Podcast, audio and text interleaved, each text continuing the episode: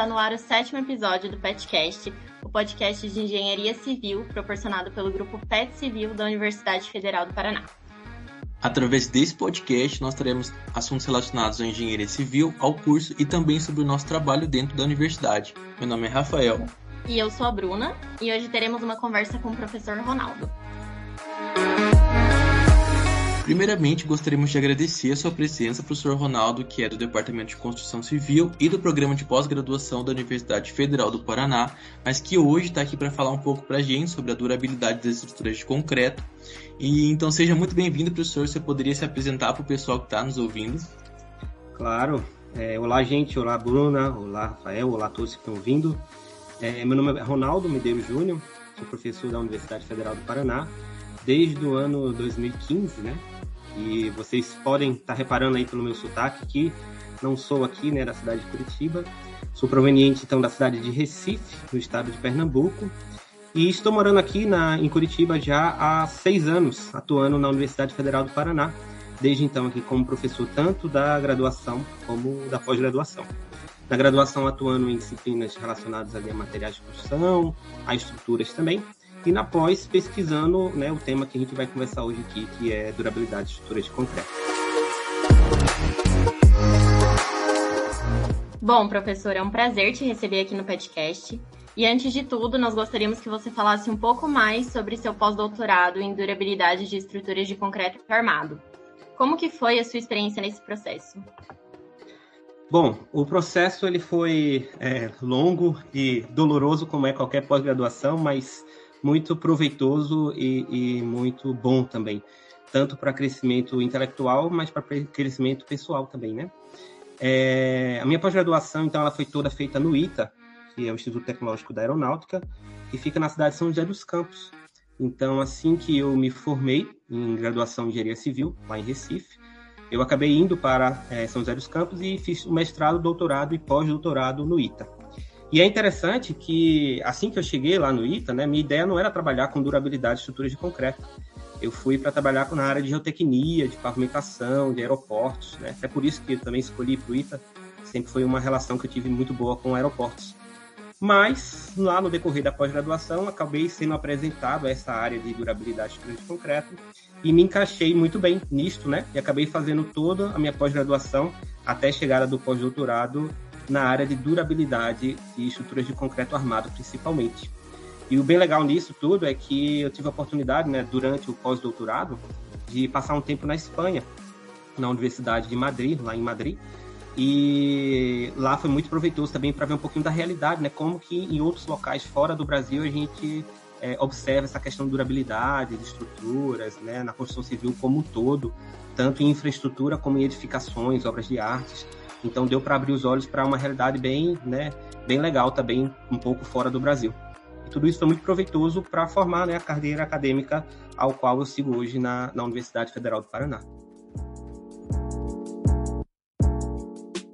Com certeza é muito importante pensar é assim, partindo mais para a parte prática do, do, do podcast, é, em quanto tempo as estruturas irão durar, né? Isso é muito importante. É tanto assim por uma questão de segurança, como também por questão de utilidade, né? E nesse sentido, você poderia explicar para o pessoal que está nos ouvindo sobre esse tema, ou seja, a durabilidade das estruturas? Claro, Rafael. Então, a durabilidade das estruturas, eu brinco, né, que quem trabalha com isso é, ele tem que ser um pouco investigador, né, um pouco um trabalho de detetive e um pouco trabalho de médico, né, mas não médico de pessoas, médico lá da, das nossas construções. Por quê? Porque a gente precisa conhecer as doenças, né, por isso que essa, esse tema está dentro da patologia das construções. Então a gente tem que saber ali, conhecer as doenças, que tipo de sintomas elas trazem, pensando em estruturas né, de construção civil. E também trabalho ali investigativo, porque ah, essas estruturas vão dar alguns sinais que podem né, é, ser refletidos aí num diagnóstico que a gente vai dar do que está acontecendo na estrutura. Então, quem trabalha nessa área de durabilidade está é, tá muito relacionado com essa parte de investigação, de ensaios de laboratório, de medidas em campo, né, de ensaios químicos também. E tem que ter em mente, né, isso que a gente tenta desde a graduação conversar com os alunos, deles saberem que nossas estruturas elas não vão durar para sempre, né? Isso era uma, uma ideia antiga que se tinha, que se preocupava muito com a resistência das estruturas e a parte de durabilidade ficava um pouco para trás. E nas últimas décadas isso vem mudando, né? Hoje, desde a graduação, um aluno de engenharia civil ele já vem se conscientizando que as estruturas elas têm uma vida útil, uma vida de serviço ali e que a gente deve estar preparado, né, para monitorar, para pensar nessa vida útil desde o momento da construção, da concepção da, do projeto e também de monitorar as manutenções para que seja prolongado o maior tempo possível, né, essa vida de, essa vida útil das estruturas. Entendi. É bem bacana, né? Bem interessante tudo isso, assim, de se avaliar. E assim, professor, eu acredito que essa durabilidade que a gente está mencionando, ela está relacionada com alguns aspectos particulares de cada estrutura, né? Então, desde a escolha dos materiais até o processo de construção, e então, quais são as situações que podem diminuir a vida útil das estruturas de concreto? Perfeito, Bruno. É bem isso mesmo que você comentou. As situações estão muitas das vezes relacionadas ao uso de materiais inadequados, né? E muitas vezes isso acaba ocorrendo, seja por negligência, seja por desconhecimento mesmo, né? E isso que a gente tenta, né, é evitar é, aquilo que está ao nosso alcance, ou seja, desde a escolha do material, é, do cobrimento de uma armadura, saber que as estruturas elas interagem com o meio ambiente, então eu tenho que conhecer em qual ambiente que a minha estrutura ela vai estar localizada e saber que há uma interação ali entre os dois, né? Então é muito importante, porque uma estrutura no ambiente urbano, por exemplo, ela vai né, sofrer consequências, processo de degradação diferente de uma estrutura localizada no ambiente marinho ou no ambiente industrial e assim por diante. Então essas escolhas elas fazem parte é, é da num momento estratégico ali na hora que você vai fazer a construção, bem como é, a importância das manutenções, né? Aquela, aquela situação, muitas das vezes sai muito mais barato você se programar para fazer é, manutenções preventivas do que a gente aguardar a estrutura chegar a um ponto que a gente tem que fazer uma interrupção e ter que arcar com mais custo para fazer uma manutenção corretiva. Então, esses detalhes, esses cuidados, é muito importante que a gente tenha desde o início ali, quando a gente pensa em durabilidade de uma estrutura é, exposta a um, um, ambiente externo. Ah, sim, professor. E, né, claro que é muito importante, né, saber quais são os aspectos que diminuem a vida útil, né, de uma estrutura. Até porque isso dá uma direção de como aumentar esse tempo, né? E assim, nesse sentido, é, o papel do engenheiro se torna essencial, porque cabe ele trazer soluções para esses problemas, então, a fim de melhorar as condições das estruturas e, consequentemente, né, promover a segurança e o conforto ali das pessoas que estão utilizando. É, assim, nesse contexto, você pode nos dizer quais cuidados preventivos podem ser tomados para que é, se possa estender essa vida útil? Bom, os cuidados preventivos estão relacionados principalmente né, a, ao conhecimento do ambiente ao qual a estrutura vai estar exposta, a, ao conhecimento das normas aos quais a gente está né, é, vigente precisa seguir, e também é, até ir um pouco além, estudar e saber que existem, por exemplo, modelos matemáticos que conseguem estimar, fazer uma previsão ali da vida útil das estruturas, é, saber que muitas vezes esses modelos eles precisam de alguns ensaios prévios então, ali, logo antes, no, né, no momento da construção, eu separar alguns copos de prova do meu material. Podemos falar aqui de estrutura de concreto armado, por exemplo, né? Então, eu posso ter ali alguns copos de prova de concreto para fazer ensaios prévios em laboratório, para conseguir, né, já ter uma, uma ideia de como que esse material vai se comportar, por exemplo, é, se minha estrutura vai ser construída no ambiente marinho, eu sei que ali é, ela vai ter uma tendência a sofrer processo de corrosão devido aos cloretos que estão na água do mar. Então, por que não, previamente, eu já ter ali alguns corpos de prova daquele material que vai ser construído e fazer alguns ensaios em laboratório acelerado, né, para entender como que aquele material vai se comportar quando estiver exposto aos cloretos, à carbonatação, que é um outro processo importante aí que impacta também. Então, esses tipos de ensaios e esses cuidados prévios, sempre pensando no ambiente ao qual a estrutura vai estar exposta, ajudam né, a gente prolongar ou, ao menos, garantir aquela vida útil de serviço que foi projetada. Muitas vezes o que acontece é que né, é, é projetada uma determinada vida útil e precocemente é, a durabilidade ela acaba não sendo atingida conforme a gente previu nos nossos projetos. Então, esses cuidados que foram mencionados ajudam-nos a, pelo menos, garantir aquela vida útil do projeto e, por que não, né, prolongar para que a gente é, possa usar com segurança nossas estruturas por mais tempo possível.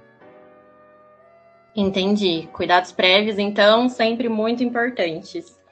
E falando em engenharia, é preciso avaliar as decisões né, que podem ser tomadas e os resultados que serão obtidos a partir delas, para poder também analisar quais os melhores caminhos, as melhores soluções e o que, que deve ser feito para que, em caso de não adequação, medidas possam ser tomadas.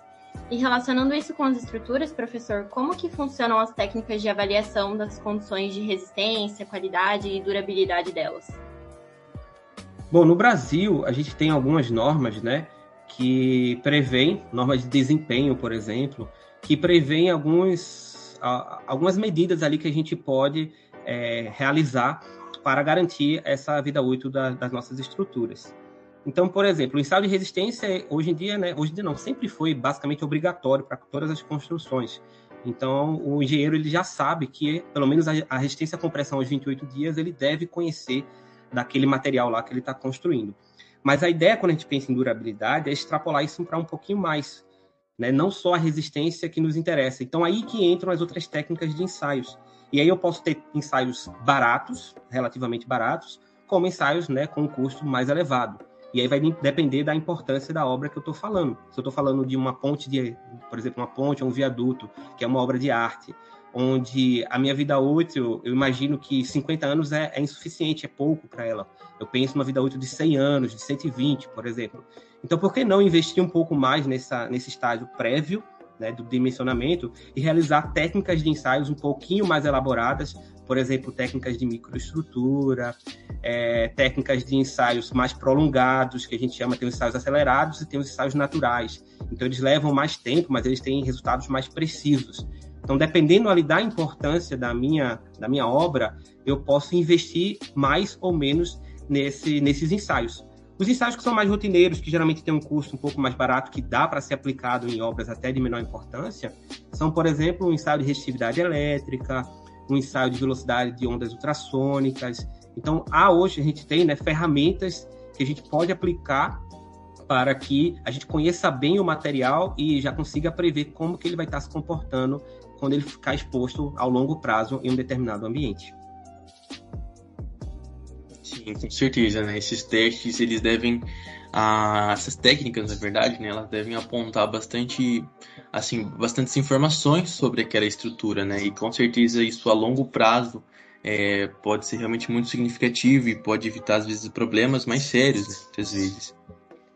E assim, falando agora um pouco mais sobre o seu contato com esse tema, é, você teve alguma experiência prática com alguma estrutura que tivesse, assim, com suas propriedades, né, físicas e tudo mais, comprometidas e que precisou de uma ação corretiva? E assim, é, caso sim, quais foram as, as principais medidas que foram tomadas para isso? É, essa pergunta é muito interessante, né? Sim, eu tive algumas experiências, principalmente ao longo do, da pós-graduação, né, enquanto fazia doutorado, mestrado, e com estruturas que já estavam né, em estágios avançados de processo de degradação. É, vou citar um caso mais emblemático aqui, um, um, caso, digamos assim, mais importante que eu participei, que foi a inspeção de, de uma ilha, tá? estruturas de concreto que ficam numa ilha no estado de São Paulo, e essa, essa, o estudo dessa ilha fazia parte do doutorado de um colega meu, então eu participei junto com ele em algumas visitas que foram realizadas para inspecionar é, essas, essas, estruturas. E a gente observou ali né, é, casos bastante avançados de corrosão das armaduras, de eflorescência, são processos aí de degradação importantes que impactam a vida útil das estruturas. E é interessante porque se trata de uma ilha, né? Então ela ficou ali mais de 50 anos quando a gente foi fazer a inspeção exposta a um ambiente altamente agressivo, é um ambiente marinho. Então ela tinha contato com a onda do mar ali através de variação de maré, ela tinha contato com aerosol marinho, que também né, é rico aí de agentes agressivos. E a gente pôde, na prática, né, observar isso daí, realizar ensaios também. Então, a gente acabou fazendo alguns ensaios ali para detectar né, profundidade de penetração de cloretos nas estruturas, por exemplo, é, resistência, resistividade, dentre outras técnicas. É, não foi feito nenhum processo de reparação para essa estrutura em si, porque, no caso, é, o nosso estudo foi focado em diagnosticar. Então, o que, o que nos coube era identificar os processos que estavam ocorrendo, né? E avaliar através dos ensaios complementares em que situação estava a estrutura no momento.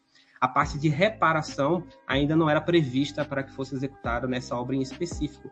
Mas ali, né, certamente, é, teria que ser executado alguns processos de, por exemplo, né, de substituição de armadura ou alguns processos de reparo localizado, de reforço. Tinha alguns locais que estavam bem comprometidos, que eram estruturais, né, por exemplo, pilares, que comprometiam a segurança até de quem passava naqueles locais.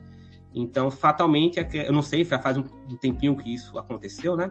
Mas fatalmente, em algum momento, essas estruturas teriam que ser reparadas o que acontece que muitas vezes isso envolve um custo elevado, né? Então, é, muitas vezes as empresas acabam prolongando um pouquinho, né, enquanto elas podem, para evitar fazer esse investimento. Mas tem uma hora que a conta chega, né? Isso tem que ser realizado cedo ou tarde. Então, a ideia é que a gente faça aquelas manutenções preventivas que a gente comentou para que é, isso não chegue ao ponto de, de, ter que paralisar a operação de uma determinada estrutura para fazer reparos é, que tenham custos mais significativos. Certo, que legal, professor. Deve ser muito interessante ter essas experiências. Assim, me parece bem complicado, né? Essa questão de investigação, como o senhor mencionou antes, de ter um problema e ter que pensar nas diversas possíveis causas e possíveis soluções, mas parece ser muito interessante. É...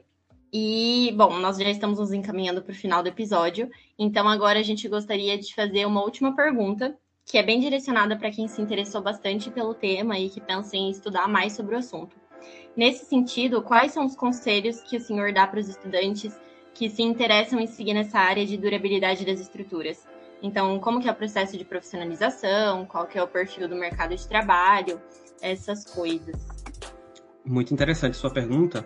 É, na verdade, é, é bom, né? É, o curso de engenharia civil ele nos dá a possibilidade de escolher vários caminhos diferentes e esse é um deles, né? Claro que é o que eu atuo e é o que, que eu mais gosto. E para isso, né, tem alguns, digamos assim, alguns conselhos que a gente poderia mencionar para um aluno, um potencial aluno que esteja ouvindo aí e que se interessou e de repente queira fazer isso como parte da vida dele. O primeiro ponto interessante é que geralmente a durabilidade né, do, do tema que a gente está tratando está mais relacionado com as disciplinas de materiais de construção civil.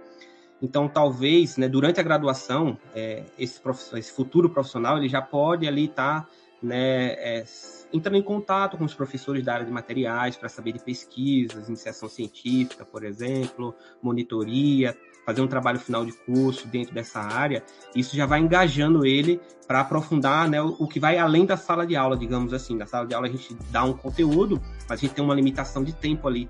Então esse aluno ele pode já durante a graduação desenvolver um pouquinho mais aquele assunto.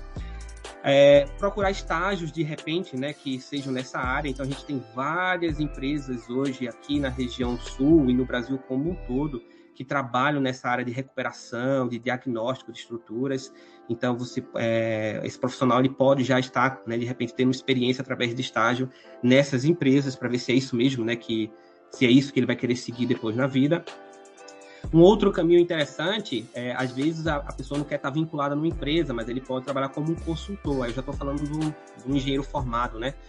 Então, para isso, é bom ele se especializar nesse assunto. Então tem pelo menos aí dois caminhos que ele pode seguir. Tem um caminho mais acadêmico, né, que é aquele que eu acabei tomando, que é um caminho de fazer um mestrado, um doutorado, seja para seguir a linha de docência, que foi o meu caso, seja para atuar mesmo em empresas específicas, dando consultoria ou algo do tipo. Mas ele também não é necessário fazer um mestrado doutorado, né? Ele pode, por exemplo, fazer um mestrado profissional, um curso de especialização, MBA, então, é, até um, dando um exemplo para vocês, agora em 2022 a gente vai ter um curso de especialização oferecido pela nossa universidade, é, um curso chamado Gestão de Obras de Engenharia Civil, então é um caminho, por exemplo, né, daquele aluno que não queira fazer um mestrado no doutorado, mas quer se especializar nesse assunto, durante esse curso vai ser abordado temas, por exemplo, relacionados aí à durabilidade de estruturas de concreto, tá? Mais informações é, vocês podem obter, por exemplo, no site do Insta, como se fosse Instagram, né? Mas é só insta.fpr.br. Lá tem informações sobre esse curso que eu citei para vocês. É, existem outros também, são caminhos, né? O importante é, é, o profissional se especializar nesse assunto, desde lá da graduação, se envolvendo nas disciplinas de materiais, seja pós-formação, né, através de uma especialização ou um mestrado, doutorado, e ganhando experiência, né? Cada obra que ele vai lá visitar, que ele vai inspecionar, é mais um caminho ali de experiência que ele vai adquirindo para quando ele for na próxima, é, ele conseguir observar coisas que ele já viu antes. E isso vai né, trazendo ali um maior amadurecimento para esse profissional também. Então essas são algumas dicas, né? É, caso algum interessado queira algumas informações é, complementares, podem entrar em contato comigo também, eu estou sempre à disposição através do e-mail e a gente vai, né, claro, sempre querendo que mais profissionais estejam atuando nessa área que eu considero tão importante aí para a engenharia civil. Ah, professor, com certeza é muito importante, assim, né?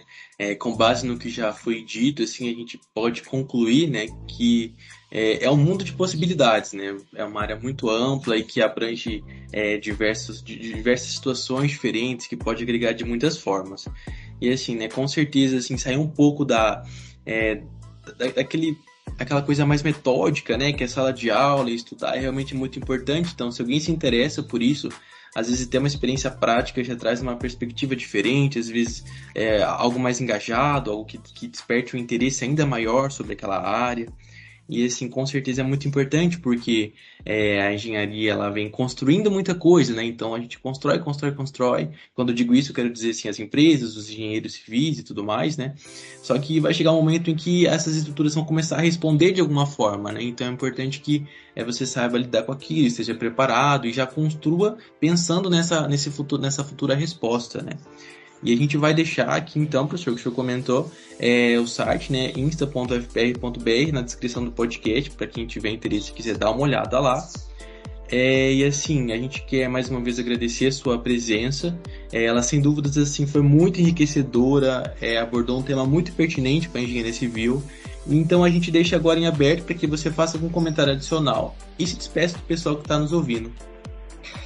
Ok, Rafael, Bruna, os demais membros do PET. Na verdade, eu só tenho a agradecer a vocês, né, pelo convite, é, parabenizar por essa iniciativa excelente do PetCast, se eu falei certo, né? Acho que é isso.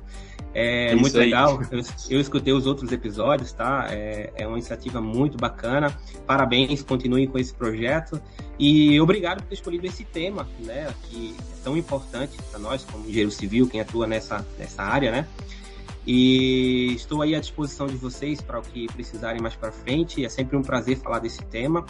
E para os alunos, né, reforço, termino reforçando a importância de sempre pensar nisso, os que vão atuar daqui a pouco, né, como engenheiro civil, como arquiteto ou qualquer outro ramo da construção civil que estejam nos ouvindo, pensar na parte de durabilidade é bastante importante porque a gente está falando de vidas, né? Então nossas estruturas elas são habitadas por pessoas e falhas em segurança geralmente é, são difíceis de ocorrer, ainda bem, mas quando elas ocorrem, elas são né, bastante drásticas.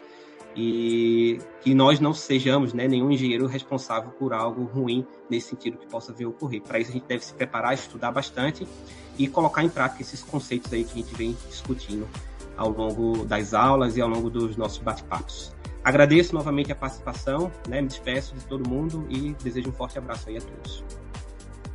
Perfeito. Mais uma vez, obrigada, professor, por dividir seu conhecimento com a gente. E a você que nos ouve até agora, esperamos que esse episódio tenha sido de grande valia para você, como foi para nós. É isso aí, gente. Nos sigam nas redes sociais, que estão aqui na descrição do podcast. Estamos sempre postando coisas novas e atualizando sobre o andamento das atividades realizadas pelo grupo e também de assuntos referentes à graduação. Vale a pena dar uma conferida. Na descrição também nós vamos deixar um formulário para ser preenchido. Lá você pode deixar sua opinião, seja elogio, seja sugestão de melhoria, de tema, enfim, fique à vontade para falar. Nós queremos muito saber o que você achou para estarmos buscando sempre melhorar o nosso desempenho. E o Pet agradece sua atenção novamente e nos vemos no próximo episódio.